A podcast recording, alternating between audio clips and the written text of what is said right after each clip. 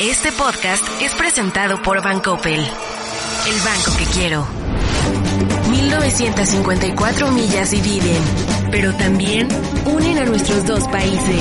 Bienvenidos a Proyecto 1954, un podcast para hablar sobre la relación México-Estados Unidos. Bienvenidos a un episodio más de Proyecto 1954, el podcast de la US Mexico Foundation, donde exploramos diferentes facetas de la relación bilateral entre México y Estados Unidos.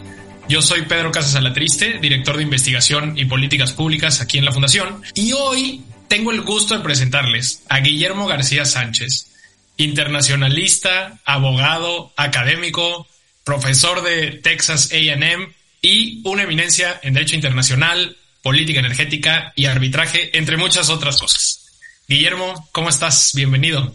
Hola Pedro, mucho gusto y qué, qué, qué, placer estar con ustedes con este, este gran proyecto que tienen y participar. La verdad me siento, me siento muy honrado por la, por la invitación y, y, y muy emocionado de poder compartir este mi punto de vista. Faltaba menos. A ver, Guillermo, voy a arrancar con una pregunta un poco incisiva. ¿El petróleo es de los mexicanos? El petróleo es del Estado mexicano. Okay. Y eso es distinto a que sea un, el petróleo sea de los mexicanos. ¿Por qué? Porque el petróleo en sí no es que nosotros los mexicanos todos los días nos beneficiemos directamente de la propiedad del Estado. ¿Estás de acuerdo? No es como que a ti te esté llegando un cheque todos los meses de las utilidades que ha generado Pemex o que todos los meses te llegue un, un, un, un, tam, un tambito de, de, gasolina para reducir tu, tus gastos. Realmente lo que, lo, lo que hace el, el, Estado mexicano, que es bastante común a nivel mundial, es uno de los derechos que tienen todos los países. Esto lo tiene Estados Unidos, lo tiene Canadá, de ser propietario de los hidrocarburos y los minerales que estén contenidos dentro de sus fronteras. ¿no? Ahora, cada país lo regula de manera distinta. México ha decidido que además de que es del Estado, va a explotarlos de una manera muy particular, donde los para, las paraestatales tienen un papel muy importante que jugar, ¿no? Y podemos entrar a detalles de cuál es el efecto de haber escogido paraestatales versus haber escogido que sean solamente los privados que los desarrollen, como por ejemplo pasa en Estados Unidos y en otras partes del mundo. ¿El petróleo es de los norteamericanos? o de Norteamérica, de los estados de Norteamérica? El, el petróleo contenido en el territorio este, estadounidense es, el petróleo pertenece dentro de las, hay, hay, hay, diferentes regímenes, pero en Estados Unidos en general, si está contenido en, en tierras federales, es del gobierno de los Estados Unidos está contenido en, tierra, dentro de las tierras y no es una tierra federal, porque también hay dentro de tierra, por ejemplo, hay todavía ciertos territorios dentro de Estados Unidos que son del gobierno federal. Lo más claro son, por ejemplo, las aguas profundas. Aguas profundas son completamente del gobierno federal. Pero si digamos tú mañana compras una casa en Texas, ¿no? O compras una casa en Luisiana y tienes la suerte de encontrar ahí petróleo, en principio el petróleo y los minerales contenidos dentro de tu propiedad te pertenecen a ti. No son del Estado y no tienes que compartirlos con el Estado, salvo pagar los impuestos que generen de utilidad a esos hidrocarburos, ¿no? Pero esa es, esa es una diferencia. En la mayor parte del mundo es distinto. La mayor parte del mundo, incluso si los encuentras dentro de tu territorio, dentro de tu casa, que es el caso, por ejemplo, de México, si tú mañana tienes un rancho o tienes un, un, un, un terreno, digamos, ahí en Tabasco, y tienes la mala suerte de que encuentren ahí petróleo, Ajá. ese petróleo va a pertenecer al gobierno mexicano y te va a pagar una pequeña cuota por poder usar tu tierra. Y en teoría, con las nuevas leyes, tendrían que después este, tapar el pozo y tratar de rehabilitarlo lo más posible. Pero el petróleo no es tuyo el petróleo es del gobierno y el gobierno lo va a desarrollar con diferentes modelos contractuales que tiene a su, a, su disposición. Antes de la reforma del 2013 solamente era Pemex, todo era de Pemex, ¿no? Y Pemex tenía una pésima, pésima relación con muchas comunidades, ¿no? Incluso acordémonos que el presidente actual empezó su carrera política peleando justo contra los abusos de Pemex en Tabasco, ¿no? Él, él hablaba con las comunidades y las comunidades se quejaban y fueron y hicieron marchas y la famosa foto esta donde sale el presidente López Obrador ensangrentado fue precisamente una, una, una, un, un, una agresión de la policía que estaba cuidando las instalaciones de Pemex contra las protestas sociales. Entonces, en México, históricamente, las comunidades no necesariamente se han beneficiado cuando han encontrado petróleo dentro de sus tierras, como sí pasa en otras partes del mundo, comparándolo concretamente, por ejemplo, con el estado de Texas, ¿no? Si encuentran aquí petróleo, pues los, los operadores vendrán y tendrán, tendrás que firmar un acuerdo con ellos y te beneficiarás de algún porcentaje de la extracción que salga de aquí. Porque también hay que decirlo, los, los, los rancheros acá, digamos, que tienen sus tierras, pues no saben explotar petróleo, ¿no? Ese es uno de los grandes paradojas, que aunque sea tuyo, no quiere decir que te vas a beneficiar inmediatamente. ¿Por qué? Pues porque no todo el mundo sabemos hacer un pozo petrolero, no todo el mundo tenemos la tecnología, no todo el mundo tenemos los contactos para contratar servicios, no todo el mundo sabemos uno. Una de las cosas más importantes en esta industria, Pedro, es saber en qué momento vale la pena explotar el petróleo y eso va a depender de dos factores. Uno es la calidad del petróleo, porque no todos los petróleos, no todos los hidrocarburos tienen la misma calidad. Y dos, va a ser cuánto te va a costar y en cuánto lo vas a poder vender. Si esas dos variables no están alineadas y están obviamente correlacionadas, ¿no? O sea, la calidad del petróleo va a depender de cuánto lo puedes vender y qué tan difícil va a ser explorar. Pero a veces encuentran petróleo y dicen, no, ahorita no es el momento para explotarlo no está el mercado, no tenemos la tecnología o va a ser demasiado costoso y a veces pues se, decide dejar el, hidrocarburo ahí para eventualmente si se tiene la tecnología o si se tienen las finanzas o sube el precio del petróleo como ahorita que subió gracias a la, guerra con Ucrania, pues entonces pueden reactivarse algunos proyectos. Ahora que estás mencionando varias cosas, la necesidad de tecnología que no necesariamente la tenemos todos en lo individual, pero a veces también en lo colectivo, tal vez a nivel estatal o federal. También mencionaste, digamos, nuevas leyes, acuerdos y esta relación que puede haber entre privados y estados. En Norteamérica tenemos el recientemente actualizado TEMEC, USMCA en inglés. ¿Qué cambió con el tratado o qué nos falta para acercarnos hacia una Norteamérica mucho más integrada en temas energéticos? Mira, el TEMEC fue, fue una negociación, yo, desde el punto de vista energético, tiene muchas ventajas y lo podemos platicar eh, eh, eh, en otra ocasión para ciertos sectores, pero para el sector energético fue una oportunidad perdida. Y es, es, de hecho, una fue, si tú recuerdas cuando empezaron las negociaciones, era uno de los sectores que decían, tenemos que actualizarlo. Tenemos que actualizar el sector energético porque en el, en el NAFTA, en el Telecan, en 1994, no se contemplaba el sector de energéticos para el caso de México. Eso se había excluido con, explícitamente en el capítulo de energéticos. Se ha dicho, en el caso de México, México se reserva tanto la producción como la distribución de energía, la producción de energía, la producción de hidrocarburos y extracción de hidrocarburos, la distribución de energía eléctrica, la producción de energía eléctrica, todo el sector se quedaba completamente excluido. Incluso los permisos y, para exportación e importación de hidrocarburos también se, se, reservaban a la Secretaría de Energía y los podía dar o no dar de manera completamente discriminatoria. O sea, eso era clarísimo en el Telecan. Entonces, cuando eso pasó en el 94, ¿no? donde tenemos un marco jurídico donde se tenía un monopolio por parte de la CFE y luz y fuerza en, términos de, generación de energía eléctrica y la distribución, y en el caso de hidrocarburos, Pemex, todos sabemos que Pemex era la única empresa, todo el mundo igual ya, hay una generación que ya empezó a vivir con otras gasolineras, pero en mi generación, cuando tú salías y cargar gasolina era o en Pemex, o en Pemex, o en Pemex. Escogías una sobre otra porque en una había igual había café y en otra había un baño, ¿no? Pero realmente el precio era, era, el, mismo, no había ninguna competencia, servías y nada más, ¿no? Entonces, ahora con el 2013, uno de los cambios paradigmáticos que se hicieron fue modificar la participación de los privados en el sector. ¿Y qué se hizo? Digo, para no entrar en muchos detalles, si quieres pues podemos entrar, pero en grandes rasgos lo que la gente tendría que entender que hizo el 2013 fue, había grandes deudas de CFE y había grandes deudas de Pemex. Decían, este modelo no puede continuar porque le estamos pidiendo demasiado a las empresas paraestatales. Les estamos pidiendo que financien programas sociales con sus utilidades, se endeuden para poder seguir operando, porque todas sus, todas sus utilidades se iban al gobierno directamente casi. Entonces, para poder seguir pagando sus operaciones o para hacer nuevos proyectos, se endeudaban, se endeudaban y se endeudaban y luego no podían pagar. Porque eso es muy sencillo. Si tú pides un préstamo para abrir un negocio y generar algo de utilidad y no, y toda tu utilidad se la das a un, en impuestos a alguien más, pues ¿quién va a pagar la deuda? No, no tienes para pagar la deuda. Ya deja tú para abrir otra franquicia, para volver a poner, comprar más mesas si es un restaurante o para comprar otro coche si es un, es, un, es un, pues, es un, es un negocio que necesita coches. Si todo se lo estás dando al, al Estado a través de impuestos, pues no puedes operar. Entonces, eso fue parte de lo que le pasó a CFE y a Pemex. Tenían grandes deudas, no podían seguir incurriendo en deuda para poder extender su producción. Pemex, si tú ves historial, el historial de producción de Pemex, venía cayendo desde 1996 cuando Cantarel llegó a su pico de producción. Y de ahí venía para abajo, para abajo, y Pemex no tenía el dinero para poder invertir en nuevos pozos exploratorios. Y cuando empezó a invertir ya era muy tarde. Ya para entonces la producción de Escantarel estaba muy abajo y Pemex estaba metiendo mucho dinero a la exploración y no encontraba, porque este es un sector de riesgo enorme. Miren, nada más para que se den una idea.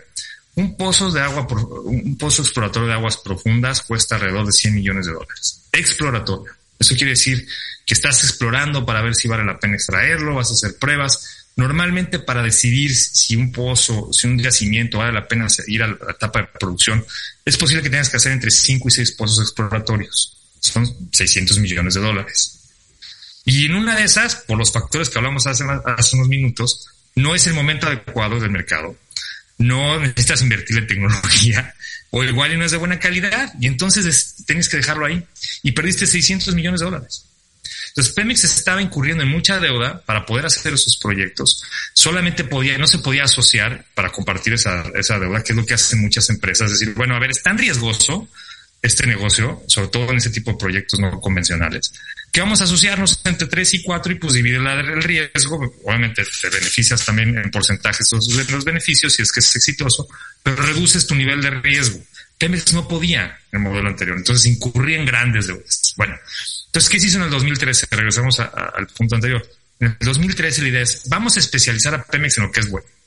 Aguas someras, en los pozos en tierra convencionales y que se dedique a esa parte. La parte de más riesgo, vamos a aventársela a los privados.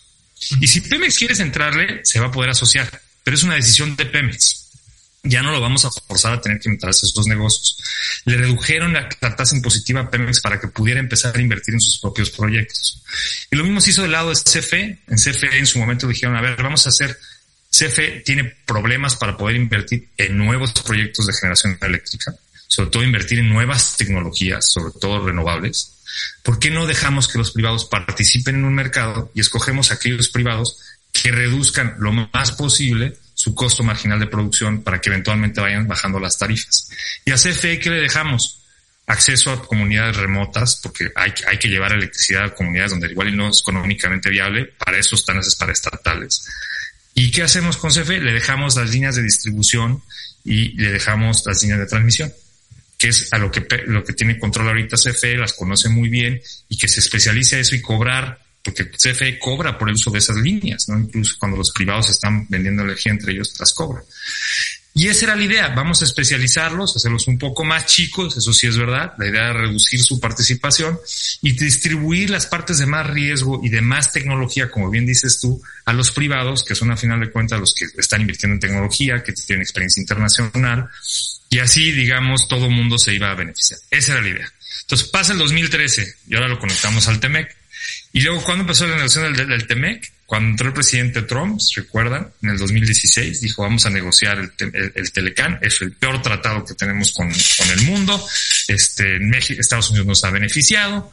En México también había críticas muy válidas. Y por el lado de las empresas decían, oye, ¿te acuerdas que en el, en el 94, todo esto que acabamos de platicar que se hizo en el 2013, pues en el 94 seguía la, la duda de que decía, este sector no se toca pero ahora ya podían participar. Entonces había incluso varios abogados que decían, oye, pues esto como que hay una contradicción, ¿no? El tratado o lo reformamos de manera este, implícita, ¿no? Porque ya abrimos el sector, pero el tratado en sí sigue diciendo que el sector de hidrocarburos está reservado solamente a las paraestatales. Entonces en las negociaciones decían, ¿por qué no abrimos esto una oportunidad para poder por fin poner en el tratado reglas muy claras en el sector de energía de tanto de exportación, importación de productos, el tema de protección a las inversiones, incluso, incluso yo me aventaría que hubo negociaciones, porque ahorita no sabemos el texto, para platicar de una política energética conjunta de América del Norte. Y eso es lo importante por ejemplo, para el trabajo que hace, que hacemos, eh, que hace la fundación y este proyecto de integración y platicar más. ¿Por qué? Porque ya se veía venir en ese momento que Norteamérica, para poder ser competitiva como región contra Estados, contra, contra la Unión Europea o contra China, necesitaba tener una mejor y más limpia energía eléctrica. Ya se sabía que entre mejor hubiéramos integrado este sector, más competitivo iba a ser. ¿Por qué? Porque hay ventajas, por ejemplo, hay ventajas comparativas entre uno y otro. Darte un ejemplo concreto. Texas produce mucha, mucho gas, mucho gas natural, muchísimo. El problema es que para Texas llevarlo a mercados dentro de Estados Unidos es muy complicado porque tienes que pasar por varios estados, hay mucha regulación, hay que meter mucha infraestructura. Cuando voltearon a ver hacia el sur, dijeron, oye, México está aquí cerca. Y México en ese momento estaba pasando a depender cada vez menos del combustible para producir su energía eléctrica y usar más gas natural. Oye, ¿por qué no le vendes el gas natural barato a México y México puede también reducir su, sus precios? Perfecto. Entonces empezaron a hacer para poder traer ese gas natural hacia México y bajar los precios y que todo el mundo se beneficiara. Ahora al revés, en el caso de, Baja California, California tiene un problema enorme de producción de electricidad. Cada vez hay más demanda. están, tratando de moverse a energías renovables y se han tardado. Entonces hay muchos, lo que llaman los blackouts, hay muchos cortes a la energía eléctrica cuando hay demanda alta en el verano, que mucho, cada vez hay más calor, cada vez hay menos lluvia. Y entonces, ¿qué hicieron? Voltearon a ver a México y dijeron, oye, acá en México están construyendo paneles solares muchísimos. Y esa sobreproducción no la va a poder consumir el norte de México porque no la va a necesitar toda. ¿Por qué no empezamos a, extender las líneas de transmisión hacia California? Incluso hay un proyecto que se está financiando para crear este, baterías masivas y poder almacenar esa energía y cuando se haga falta en, en, en California, podérsela pasar. Un ejemplo, de integración. O sea, busca las mejores ventajas comparativas de los dos países y generas proyectos donde todo el mundo se pueda llegar a beneficiar. Ahora, cuando se hizo el TEMEX, empezaron a negociar principios para poder mantener este tipo de proyectos vivos, para, dar, para darle certidumbre, generar mecanismos de coordinación para que estuvieran ahí. Y luego vino la elección en México. ¿No? Y la elección de México con la nueva administración se vino con otra visión que era menos de integración, sino más de insulación de crear un mercado para México, depender cada vez menos de Estados Unidos, depender cada vez menos de los mercados internacionales, y se sacó ese capítulo y esos principios del TEMEC. Y se generó una vacuna, una, digamos, un vacío ahí enorme, porque el proyecto era integrarlo y ahora no se integró. Y al revés se quedaron digamos diferentes disposiciones del tratado por aquí y por allá que tocan tangencialmente al, sector energético. Pero sobre todo lo que a mí digamos me hubiera gustado no y al sector le hubiera gustado es tener realmente una visión no de Norteamérica donde todo mundo se pueda beneficiar donde podamos atender el cambio climático de una manera consistente, donde fomentemos las energías renovables de manera conjunta y saquemos ventaja comparativa cuando haya momentos de crisis. Mira, para un ejemplo concreto de la falta de oportunidad. Es tristísimo desde acá, desde el punto de vista de Estados Unidos, que cuando vino la guerra en, Ucrania y se subieron los precios del petróleo y se subió la gasolina y todo el mundo en Estados Unidos empezó a, empezó a pegar a la inflación y venían las elecciones y el presidente Biden estaba desesperado para bajar los precios, en lugar de hablar con Canadá y con México para ver cómo podíamos ayudar a reducir los precios de la gasolina en la región, empezaron a hablar con Arabia Saudita, empezaron a hablar con Venezuela, empezaron... Te, habla de que no hay la relación para poder tener una política energética conjunta y atender estos retos comunes de una manera que se beneficien los tres países y poder competir a, competir a largo plazo contra China y la Unión Europea. Proyecto 1954, el podcast. Hablando de ese tipo de crisis, que también eso es otro, en otro tipo de problemas, los tratados comerciales eh, vienen, digamos, a ayudar específicamente el tema de resolución de, conflictos internacionales en materia energética. ¿Qué tan común es ver demandas en materia energética, eh, digamos, inversionista Estado, Estado, Estado, en en este tipo de tratados y por lo tanto, ¿crees que deberíamos estar preocupados por la actual demanda que tiene Canadá y Estados Unidos con México? No tanto.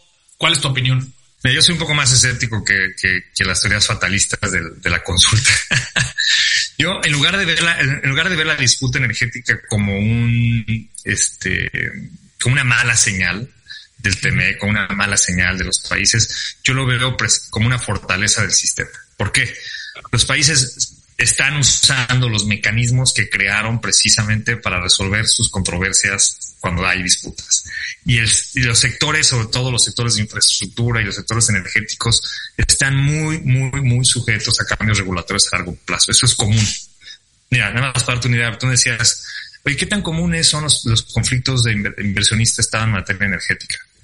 Hoy por hoy, acabo de hacer el, correo el número hace poco, en los últimos 10 años, el sector energético ha representado casi el 50% de todos los litigios de inversión a nivel mundial. Casi 48%. esa es la cifra. En América Latina ha sido el 46%. O sea, estamos muy cerca, ¿no? Dentro del, promedio. Es muy común que existan controversias en el sector energético entre los países y los inversionistas. Y esto incluye toda la gama. O sea, pero esto es hidrocarburos, renovables, minería relacionada con energía, todo, producción eléctrica, termoeléctrica, todo. ¿Por qué? Porque una de las naturalezas de, los proyectos energéticos es que, número uno, requieren muchísima tecnología y muchísimo capital en su etapa inicial. Te tardas muchos años en empezar a ver los beneficios y en recuperar los costos y empezar a generar utilidades en esos proyectos. ¿Y qué es lo que tienes? Es natural, hay transiciones democráticas donde hay cambios de gobierno o a veces hay retos exteriores que te generan presiones inflacionarias o te generan presiones regulatorias y los países se tienen que sentar a negociar nuevos impuestos o se tienen que sentar a renegociar los contratos o se tienen que sentar a renegociar las tarifas porque es natural. Bueno, hay países que lo hacen de manera exitosa, ¿no? Estas negociaciones y nos, y terminan las empresas este, negociando con los estados, las empresas lo saben, ¿no? Incluso en los casos más extremos, eh, si me pongo este ejemplo, ¿no? El caso de Venezuela, que todo el mundo lo platica como el caso más terrorífico, ¿no? Y nos encanta comparar México con lo que está pasando, con lo que pasó en Venezuela. Cuando Hugo Chávez, antes de Hugo Chávez en los noventas pasó un proceso similar al de México, se abrió el sector energético, se hicieron asociaciones con PDVSA, se firmaron alrededor de 38 este, asociaciones con PDVSA para explotar hidrocarburos. Eso fue al inicio de los noventas. Y si ustedes recuerdan, Chávez llega como en el 98 y Chávez al principio dice, no voy a tocar el sector energético, me parece que todo está muy bien, hay que beneficiarnos. Ahí apenas llevaban los proyectos unos ocho años, parecido a lo que está pasando en México. Entonces todavía no llegábamos al pico de producción y las empresas seguían metiéndole dinero y dinero y dinero.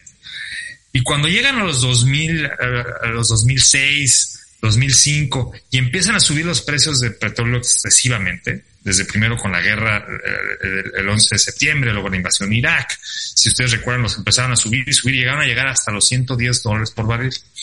Y ahí es donde, donde, donde, donde Hugo Chávez se volteó y dijo, oigan, no, nosotros negociamos en una, cuando queríamos atraer inversión extranjera unas tasas muy bajas de regalías. Hay que forzar la renegociación.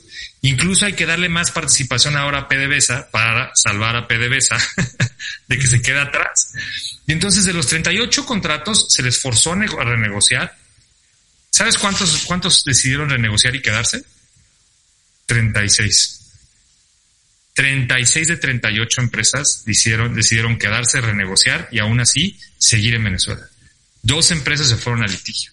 Dos. Y este es el caso más extremo, ¿no? Ese es el extremo así, el caso de terror. Porque las empresas que renegociaron dijeron, pues recuperaremos algo de lo que ya invertimos no me va a salir más costoso eventualmente este salirme. Y eso sí, hay que ser el riesgo es ya las empresas no van a invertir con las mismas ganas que antes. Porque van a decir, yo voy a tratar de recuperar lo más rápido que pueda. Y a largo plazo, pues se te cayó la producción de, de PDVSA y, Venezuela, y ahorita Venezuela no está produciendo casi nada de petróleo después de estar siendo unos grandes productores, está en los hoyos.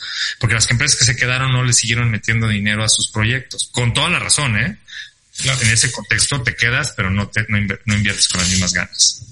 Y, lo, y las y las empresas, las dos empresas que se fueron al litigio, no soy experto en el tema, pero probablemente ni se ha resuelto, ¿no? Tardaron años y años y años en resolverlo, ¿no? Siguen peleándolo. Eso es lo peor, lo, peor del caso de ExxonMobil, es ExxonMobil y ConocoPhillips. Ajá. ExxonMobil por lo menos tenían un litigio, tenían dos litigios, uno contra PDVSA y uno contra, contra el Estado. El del Estado no se ha resuelto todavía, siguen peleándolo y siguen apelándolo y han tenido problemas para poder ejecutar el laudo. Y en el caso de, de, PDVSA sí, sí lograron conseguir que PDVSA los compensara con mucho menos de lo que habían pedido, ¿no? Estos son litigios, mira, justo acabo de hacer el, otro, el otro día los números más o menos para que un inversionista de que empiece el litigio a que termina con un laudo, en el caso de América Latina están tardando nueve años. Nueve años. Entonces, regresando a las consultas del TEMEC, ahora ya entiendes por qué las empresas, muchas de ellas no han presentado demandas contra México, porque dicen, híjoles, me va a tardar nueve años en recuperar este dinero, pues mejor a ver si tratamos de sacar algún consenso. ¿Quién sabe qué pasa en dos años cuando cambie la administración de López Obrador? Sabemos que en México no hay reelección, en una de esas llega Marcelo o Claudia o alguien de otro partido y hay oportunidades de sentarse a negociar. Entonces son, eh, por eso yo soy más escéptico de, de, esta, de este tsunami de litigios. Las empresas son muy sofisticadas, en ese sentido no les conviene. Las empresas están ahí para hacer dinero, no para litigar contra el Estado. Guillermo, ahorita que decías que justo este tipo de sucesos hablan de, digamos, de la fortaleza del sistema mismo que hemos construido como estados, quiero dar un ligero giro de timón, salirnos del tema de energía y hablar de otra cosa que también has investigado mucho, que es la relación institucional entre México y Estados Unidos. ¿Cómo ha evolucionado la relación institucional entre estos dos países en la historia reciente? Sé que, sé que tú has estado mapeando acuerdos, eh, diferente tipo de, convenios. ¿Cómo, ¿Cómo ha evolucionado ese tema? El tema de la relación México-Estados Unidos es complejísima, ¿no? y normalmente la gente nos podemos quedar en, el nivel más alto de cooperación, que normalmente es un tratado internacional como el TEMEC o como los tratados que se han firmado para desarrollar, por ejemplo, hidrocarburos en el Golfo de México. Son tratados macro, ¿no? Normalmente lo que ha pasado en México es que es tan técnica la relación y tan compleja la relación. O sea, hay tantos temas en la agenda que México y Estados Unidos han empezado a desarrollar una práctica binacional pasa por abajo de los radares de los tratados. ¿no? ¿Y qué, han firmado? ¿Cómo lo han hecho? Esta práctica ha sido firmar acuerdos interinstitucionales, que normalmente son Memorandums of Understanding en inglés, y, cartas de intención en algunos casos, donde básicamente diferentes autoridades, ya sean federales, estatales, incluso municipales, se han puesto de acuerdo con las autoridades del lado estadounidense para resolver problemas. Entonces, darte casos, hay cosas tan sencillas como en la frontera cuando hay un qué tipo de radiofrecuencia vamos a, vamos a usar, ¿no? La policía para coordinarnos. Este, el, tipo de la basura, cómo coordinamos acciones para que se están tirando la basura del otro lado de la barra, cómo la recogemos. Temas tan, tan sencillos y temas luego más complejos como la distribución del agua en el río Bravo, ¿no? Cómo vamos a hacer, construir infraestructura para, para sanear los ríos y los mantos acuíferos comunes o cosas más complejas como cómo vamos a desarrollar estándares conjuntos para este, explotar los hidrocarburos contenidos en la frontera marítima, ¿no? Entonces, son cosas un poquito más técnicas, pero son de coordinación. Y para que tengas una idea, del 2000 al 2021, que es la última vez que, recibí la información por acceso a la información en México, se han firmado 1.900 acuerdos de este tipo. 1900. Y son de, de, todo, una vez más, de todas las autoridades, de las federales a las locales. Los más activos han sido, para ser honesto, los consulados. Los consulados representan la gran mayoría. Nuestros consulados acá en Estados Unidos hacen muchísimo trabajo de colaboración, desde firmar acuerdos con CBP y con ICE a nivel regional para, oye, cuando tienes un mexicano, ¿a qué horas me puedes llamar? ¿A qué teléfono me puedes marcar? Este, si lo vas a deportar, avísame para que lo podamos deportar a ciertas horas donde no pongamos peligro su vida. Este, le avisemos al lado mexicano a las autoridades del INE para que lo reciban, ¿no? Cambian vidas. Son acuerdos en serio que cambian vidas, ¿no? Y luego también están los acuerdos que ya son a nivel federal ¿no? Entre autoridades. Y ahí, pues hay muchísimos y hay también unos más complejos que otros. Son, hay gente que me dice, oye, pero no son tratados, no son ejecutables, no puedes forzar a ningún juez a forzar las partes. Digo, pero cambian vidas. Mira, para darte el caso más extremo, te voy a dar dos ejemplos. Uno, el caso de Cienfuegos Si ustedes recuerdan cuando al general Cienfuegos lo detienen en Los Ángeles, porque había habido una grabación que la DEA había sacado donde se escuchaba que los narcotraficantes habían dicho que Cienfuegos era su contacto en el gobierno, ¿no? Y que para eso estaba coludido. Cuando Cienfuegos se vino con su familia de, de visita a Los Ángeles, lo detiene la DEA, ¿no? y lo producen a procesar. Obviamente en México se hace un gran escándalo. A Marcelo Ebrard se viene volando tratando de resolver el problema. Hablan con el attorney general Bill Barr. ¿Sabes bajo qué eh, eh, figura jurídica estaba operando la DEA en México? Uno de esos acuerdos interinstitucionales en un MOU firmado con la PGR donde le permitían operar. Y ese acuerdo decía, que si iban a detener a un mexicano usando alguna de la inteligencia que habían recaudado en México, tenían primero que notificar a las autoridades mexicanas. Y como no lo hicieron, ese fue el argumento para que Bill Barr dijera, oiga, no cumplimos con el acuerdo, esto va a afectar las relaciones bilaterales, hay que mandar a Cienfuegos de regreso. Fíjate, no era un tratado, era un acuerdo interinstitucional que habían firmado dos agencias. Darte otro ejemplo concreto cuando la primera vez que Trump anunció que iba a cerrar la frontera, ¿se acuerdan? Que dijo, no, México no está cooperando, le voy a poner un 15% de, de tarifa a la, a, la, frontera. No, bueno, la primera vez que dijo que iba, a cerrar la completa el comercio, ¿no? Y todo el mundo dio los gritos y todo estaba Peña Nieto, ¿sabes? Era en el 2000, este, me parece que había sido el 2018 me parece, porque todavía fue, en, fue antes de las elecciones de México, pero todo estaba Peña Nieto en ese inicio de años. Y Peña Nieto salió a salir a la televisión nacional. El presidente Peña Nieto dijo, voy a pedirle a todas las agencias mexicanas a nivel federal que me entreguen una lista de todos los acuerdos de colaboración clave que tenemos con Estados Unidos para demostrar al presidente Trump que sí cooperamos con Estados Unidos en muchas materias y que si pone en peligro la frontera, va a perder nuestro apoyo. Ese documento nunca se hizo público. Después vino López Obrador, se acabó. Yo lo obtuve a través de transparencia. Y adivina qué, la gran mayoría de las, lo que reportaron las agencias eran acuerdos interinstitucionales, mesas de diálogo, mesas de discusión de alto nivel, que los mexicanos desde su punto de vista decían, esto les va a doler a los americanos. Si yo corto esta línea, le va a doler al Tesoro o le va a doler al, Departamento de Estado o le va a doler al Departamento del Interior, ¿no? Y muchos de ellos eran acuerdos de, colaboración interinstitucional, algunos eran mesas de, discusión de alto nivel donde se reunían anualmente, a veces las mesas de discusión de ahí salen algunos MOUs, ¿no? Se sientan a platicar y entonces acuerdan algo y lo pasan por ahí.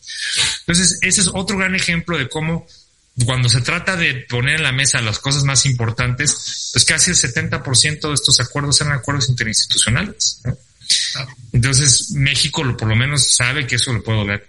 Entonces, hay una historia muy rica detrás de todo lo que se está haciendo y que a veces pasa, de, pasa, pasa desapercibida de los pleitos que puedes ver a nivel presidencial, ¿no?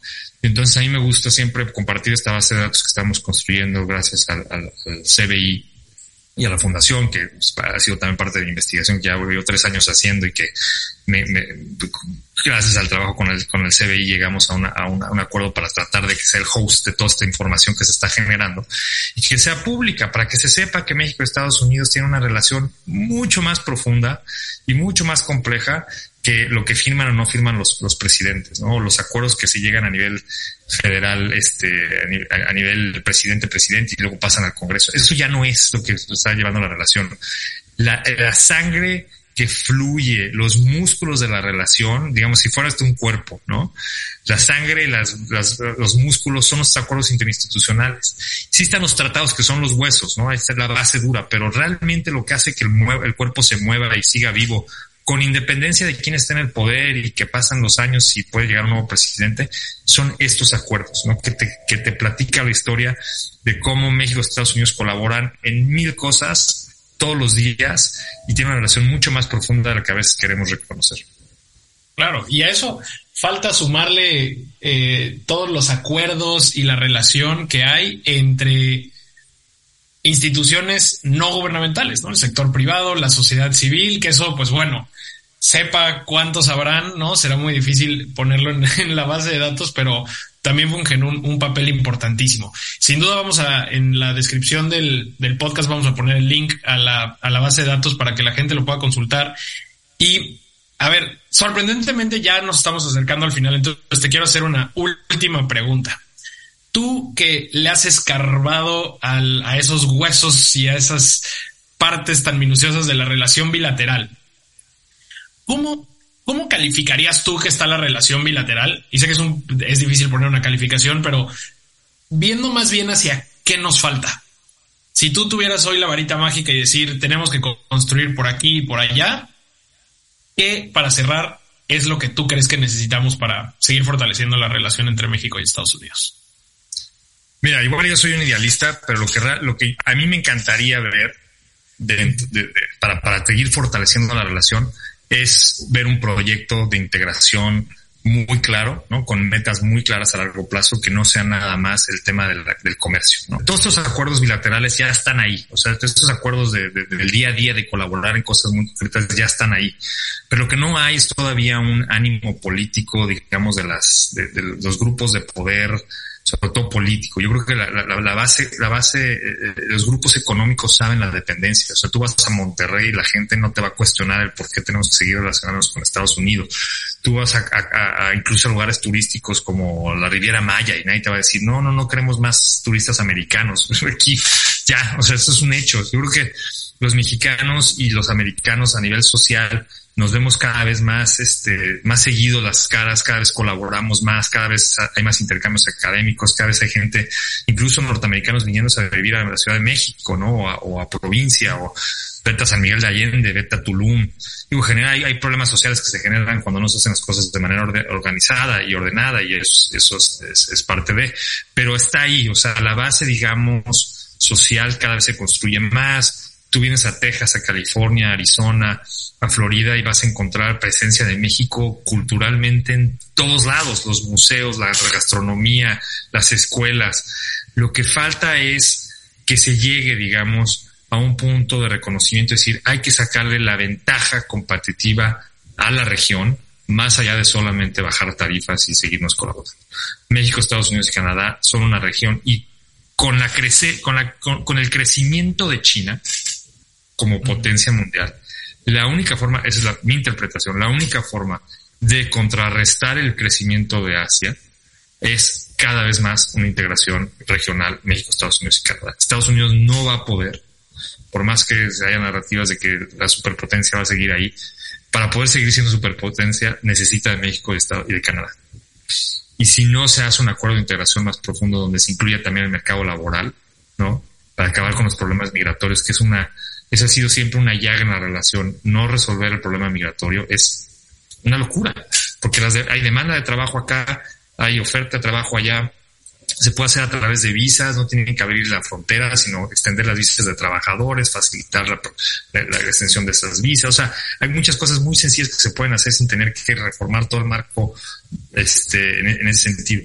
Y el otro es el tema de seguridad. El tema de seguridad yo creo que es un tema que, que todavía duele mucho a la relación y que no se ha logrado resolver, pero también porque no se tienen, una vez más, políticas claras de coordinación de los dos lados. O sea, no es posible que en Estados Unidos se esté produciendo una cantidad de armas este, que terminan en manos de los criminales y no se puede resolver. O sea, cualquier americano que tú le preguntes en la calle, incluso los de la, los, los fans de la segunda enmienda te dicen, yo no quiero que mis, las armas terminen en manos de los narcos.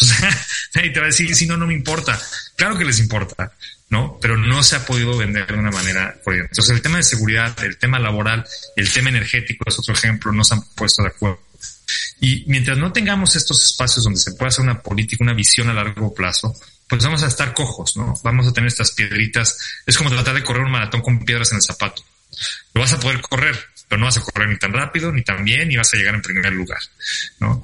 Este, y, se ha perdido esa oportunidad. Yo creo que eso, eso es el factor, esos son los factores que yo veo que me gustaría ponernos en la mesa, ¿no? Y probablemente el crecimiento de China y lo que está pasando en Europa pues abre las oportunidades para eso, ¿no? Para tener ese diálogo abierto y dejar atrás la narrativa de los dos lados de la frontera, porque es, es, es no, no, no genera nada positivo esta narrativa del nacionalismo este, insular, este, reconocer nuestra amistad, pero cuando, en cuanto podemos nos cerramos la frontera, en cuanto podemos nos acusamos de, de, injerencia, en cuanto podemos nos acusamos de no estar colaborando ya sea en migración o en armas o lo que tú quieras, eso no, no ayuda porque eso impide que luego realmente se pueda hacer un consenso en la agenda política mucho más importante a largo plazo Y yo siento, Pedro, que se hace muchas veces nada más para ganar votos.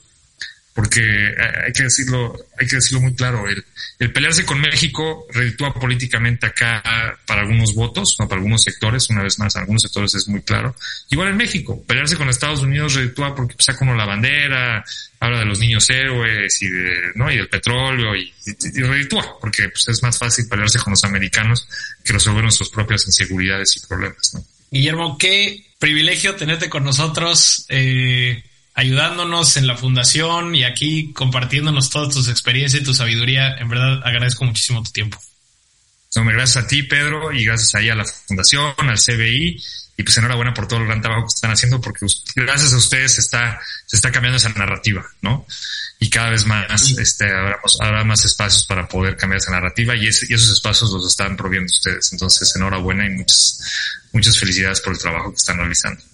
Mil, mil, mil gracias. Hay que seguir trabajando y a quienes nos están escuchando, acuérdense de ponernos cinco estrellitas donde sea que nos escuchan para que esto llegue a más personas. Que tengan bonita semana y gracias, Guillermo. Nos estamos viendo. Gracias. Relación quizá más compleja entre dos países, encontraremos temas de talento, comercio, seguridad, finanzas, energía, frontera, migración. Esto es Proyecto 1954, el podcast. Este podcast fue presentado por Bancoppel, el banco que quiero.